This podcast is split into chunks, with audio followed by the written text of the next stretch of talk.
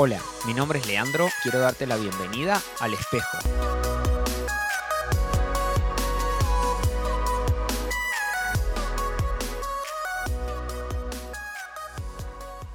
En la ladera de una montaña había una fuente conocida por todos como la fuente de la esperanza.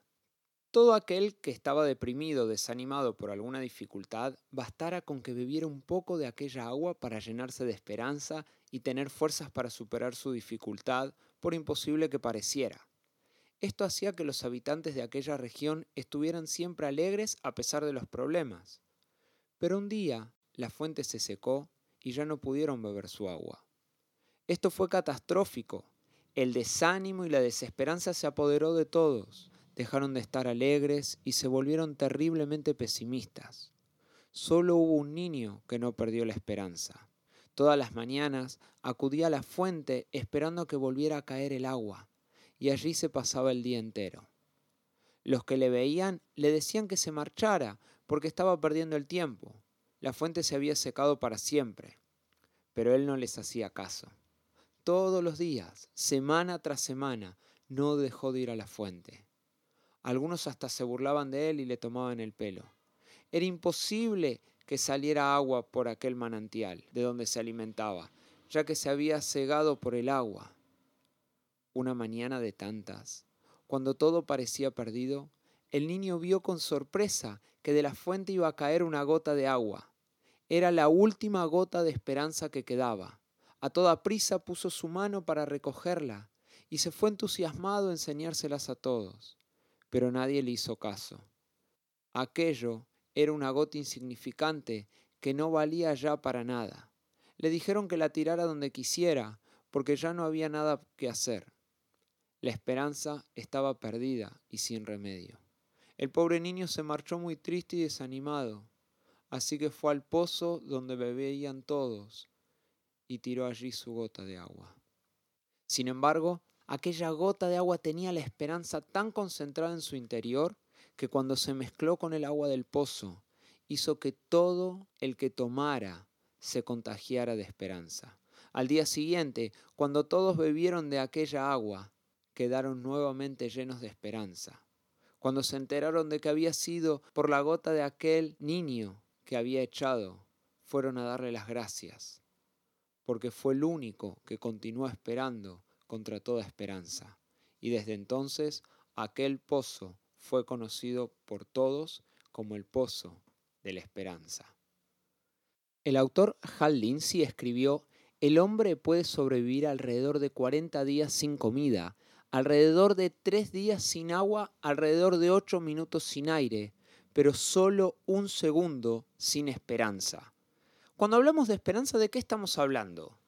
Se puede decir que es la confianza de lograr una cosa o que se realice algo que se desea, pero también tiene que ver con la expectación, la expectativa por lo que ha de venir, que puede ser bueno o puede ser malo. Para muchos la esperanza es un motor, es una fuerza que los ayuda a salir adelante, a seguir, a continuar aún en los momentos difíciles. Y si no, fíjate que pasa a menudo en nuestra sociedad, cuando estamos enfrentando situaciones incómodas, momentos de dolor, nace esta luz de esperanza, como se suele decir, que nos impulsa a salir adelante cuando un negocio no funcionó, se perdió todo. Sin la esperanza de que algo mejor suceda en el futuro, no podemos continuar. Lo contrario es la desesperanza, la pérdida, el no tener la expectativa de que algo bueno vaya a suceder. Cuando eso pasa, estamos camino a la depresión estamos camino a la muerte, porque ya no tenemos razones para vivir, no sabemos hacia dónde ir, cómo continuar. Por eso es tan importante la esperanza. Hay sociólogos que sostienen que una sociedad sin esperanza es un criadero de violencia, pero también hay quienes dicen que la esperanza es principalmente el deseo de futuro sin conocimiento y o sin potencia para obrar, que esperanza es desear sin saber, desear sin poder, desear podríamos añadir incluso sin gozar. Eso dicen algunos filósofos. Pero déjame decirte que no es cierto. Porque cuando vos tenés puesta tu esperanza en un lugar cierto, que conoces, que sabés que va a suceder, entonces todo lo demás empieza a cobrar sentido. La Biblia nos habla de la esperanza. La Biblia nos enseña de que Jesús es esperanza. Cuando nosotros tenemos el conocimiento de quién era Jesús, de quién es Jesús y quién va a ser Jesús, yo puedo tener esperanza de que aún en los momentos difíciles que puedo llegar a vivir, yo sé que Él cumple con lo que ha prometido, yo sé que Él va a ser fiel, yo sé que Él me va a ayudar, porque tengo mi esperanza puesta en Él. Usualmente usamos el término esperanza para describir lo que queremos. Queremos y deseamos algo que no estamos seguros que podemos obtener. Pero la esperanza que viene de Dios es saber que Él va a cumplir con lo que prometió, que esperamos algo cierto. Los momentos de prueba en vez de quitarnos la esperanza, la acrecientan si las ponemos en el lugar correcto que es Jesús. Porque sabemos que Él no nos va a fallar, aun cuando se parece que todo está negro, que no sabemos cómo seguir.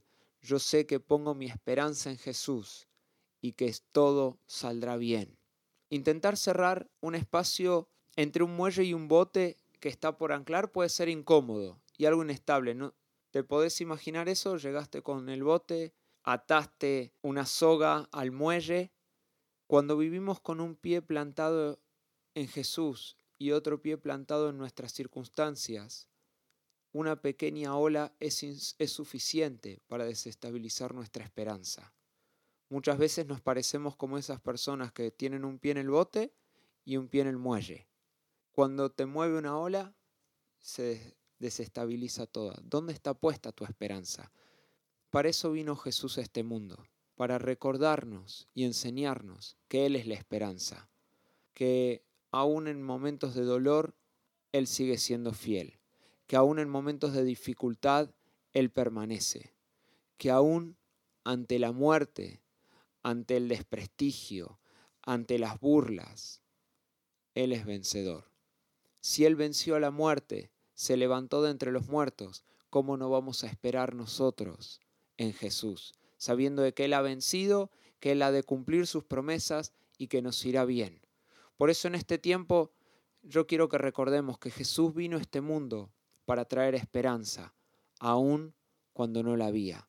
Que Jesús caminó este mundo para recordarnos y enseñarnos que la mejor manera de ver el futuro, el presente y nuestro pasado es a través de Él que quizás has tenido un pasado complicado, si pones tu esperanza en Jesús, ya no vivís de acuerdo a tu pasado, sino de acuerdo a Él. Quizás tu presente no está haciendo todo lo que esperabas.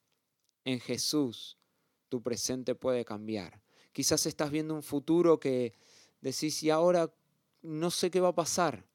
En Jesús podés tener la confianza de que todo lo que esperás se va a cumplir, pero en Él en Él. Y aún quiero darte esto, Jesús es nuestra esperanza más allá de la muerte. Que sepas que para aquellos que creemos y esperamos en Jesús, la muerte física, la muerte de, en este mundo es simplemente pasajera, porque yo espero tener vida con Él. Eso es lo que me ha prometido y yo lo creo, porque puedo aprender en la Biblia, tener conocimiento de Jesús, puedo gozar mi vida disfrutar mi vida sabiendo de que espero en Jesús y que Él no falla. Así que en este tiempo yo quiero invitarte a que puedas analizar dónde tenés puesta tu esperanza, qué es tu esperanza, quién es tu esperanza, en dónde están puestas tus expectativas del futuro. Y si no están puestas en Jesús, puedas decirle Jesús, yo hoy decido poner mi esperanza en ti, creer en ti, confiar en ti y saber que lo que ha de venir en ti siempre es mejor. Y si has siempre puesto tu esperanza en Jesús, que redobles las fuerzas. Y como dice la Biblia, que en esos momentos de dificultad sean para incrementar tu esperanza. Que tengas un hermoso día, que se venga un año lleno de esperanza en Jesús. Dios te bendice.